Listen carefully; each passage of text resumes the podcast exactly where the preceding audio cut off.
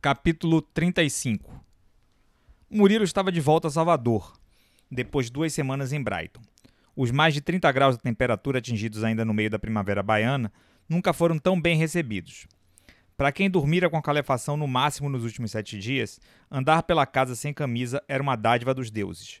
O clima tropical não fora a única ausência sentida por Murilo na sua experiência piloto inglesa.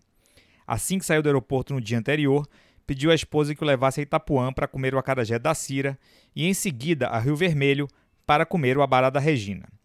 Veio no avião salivando com a possibilidade de comer os quitutes e pensando como seria passar o resto, ou pelo menos boa parte da vida, longe das iguarias dos tabuleiros das baianas. A passagem por Salvador, no entanto, seria extremamente rápida viera apenas tratar dos últimos detalhes da mudança, se despedir das famílias, sua e de Mara, dos amigos e apanhar a esposa para embarcarem juntos para o Reino Unido já na semana seguinte. Além dessas providências e demandas sociais, tinha umas pequenas tarefas a cumprir no seu escritório. As negociações envolvendo o projeto de migração do sistema de vigilância da Prefeitura de Brighton evoluíram nas últimas semanas, confirmando a necessidade de brasileiros para algumas das posições abertas na companhia. Murilo ficara responsável pelo lançamento de um edital de contratação, que seria publicado em alguns jornais do país, com o objetivo de suprir cerca de 50 vagas para o projeto, que fora denominado de IPVS Intelligent and Proactive Video Surveillance. Havia muito o que fazer e pouco tempo disponível. Murilo brincou com a esposa enquanto tomavam um café que estava se sentindo como participante de uma gincana alucinada, e por isso mesmo, antes das 8 horas da manhã, já estava fora de casa. Dirigindo-se ao carro na garagem, passou no escaninho próximo à portaria para checar as correspondências. Mara também andara bastante assoberbada durante a ausência do marido, envolvida nos trâmites burocráticos para conseguir uma licença não remunerada do seu emprego público, e nem sequer se lembrou de conferir as correspondências na última semana. A caixa estava lotada. Murilo separou os anúncios das demais correspondências e os jogou, sem ler, na cesta de lixo. Quando se dirigia às escadas para tomar o rumo da garagem, não escondeu a surpresa ao se deparar com Pedro. Pedro? Você está de volta ao prédio? Não, doutor Murilo, vim aqui só porque o Nelson me chamou para pegar o cheque da minha rescisão. Eu realmente me matriculei no curso de cinema para o ano que vem e essa grana chegou em boa hora. E para onde é que você vai? Já decidiu? Já sim, doutor Murilo. Decidi que vou para Londres. Vou para Londres mesmo. É a melhor das opções. Pelo jeito, vamos estar bem próximos. Olha só, rapaz, que bom! Quando é que você está indo? Só no ano que vem. Devo ir na semana seguinte ao carnaval. O curso começa no final de fevereiro. Desculpe me intrometer, mas você sabe que o custo de vida no Reino Unido não é barato, não sabe? Vi num desses sites de rankings, uma das minhas manias, que o país é considerado o oitavo mais caro do mundo. É caro pra caramba. Você já se planejou direitinho em relação a quanto vai precisar para se manter? É, eu tenho uma economia razoável. Pelas minhas contas, o pagamento de todo o curso e os primeiros três meses lá fora estão garantidos. A vantagem de Londres, e um dos principais motivos para que eu me decidisse para fazer o curso lá, é a flexibilidade que terei para trabalhar. O curso é todo concentrado nos finais de semana, de sexta a domingo, e acredito que possa arrumar alguma atividade remunerada que ajude nas minhas despesas durante os outros dias. Sei que vai ficar um pouco puxado ter atividade todos os dias da semana, pois as aulas ocorrem nas sextas à noite e nos sábados e domingos durante o dia todo.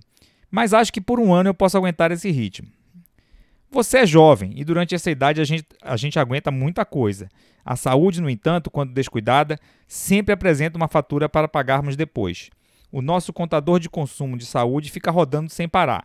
Quando operamos no déficit, a conta pode tardar a ser apresentada, mas não falha. Quando a gente faz o que a gente gosta, tudo tem um peso menor não conseguiria pensar em ocupar os meus finais de semana com algo que me desse mais prazer. As últimas palavras de Pedro repercutiram de uma forma intensa em Murilo. Chegara aos 40 anos e podia dizer que tinha uma atividade laboral que não lhe desagradava. Em poucos segundos, no entanto, começaram a passar pela sua mente todos os sonhos de profissão que tivera e que foram frustrados na sua trajetória de vida. Lembrou que, como a grande maioria dos meninos, sobretudo os nascidos no Brasil, as primeiras perguntas dos adultos sobre a sua futura profissão obtinham a resposta comum àquele que cedo que se apaixonam pelo mundo da bola. Jogador de futebol. Como, sempre foram um pouco mais maduros que os meninos da sua idade, antes de completar 10 anos, já percebera que a sua excelente disposição física e a seriedade com que encarava o mais simples dos babas não seriam suficientes para compensar sua limitada intimidade com a redonda. Aos 12 anos, começou a ter aula de violão e, convivendo com o auge do movimento rock Brasil, pensou em juntar uns amigos e se tornar um band leader de um grupo que tivesse o mesmo número de músicas que nos primórdios dos Titãs e o mesmo sucesso com o público feminino que a tão estourada RPM. Quando chegou aos 18, achou que era muito novo para ficar amigo de Marcelo Nova e lamentou que Raul Seixas já estivesse morto. Como não teve a sorte de conhecer Pete antes dela montar sua banda, compreendeu que roqueiro na Bahia não era uma opção das mais alviçareiras. Com a proximidade do vestibular, as perspectivas de profissão passaram a se afastar dos sonhos para se aproximar das possibilidades. Gostava muito de ler e escrever e pensar em ser jornalista. Após ter contato com o trabalho do biólogo evolucionário Jared Diamond em Armas, Germes e Aços, seu livro favorito entre as obras não ficcionais, pensou em se tornar professor de biologia. A sua facilidade em matemática, no entanto, lhe encaminhou para outras possibilidades. Seus professores, os pais, os tios e até os colegas de classe quase lhe exigiram que fizesse vestibular para engenharia. Foi assim que ele concorreu, passou, cursou e se formou em engenharia elétrica na Universidade Federal da Bahia.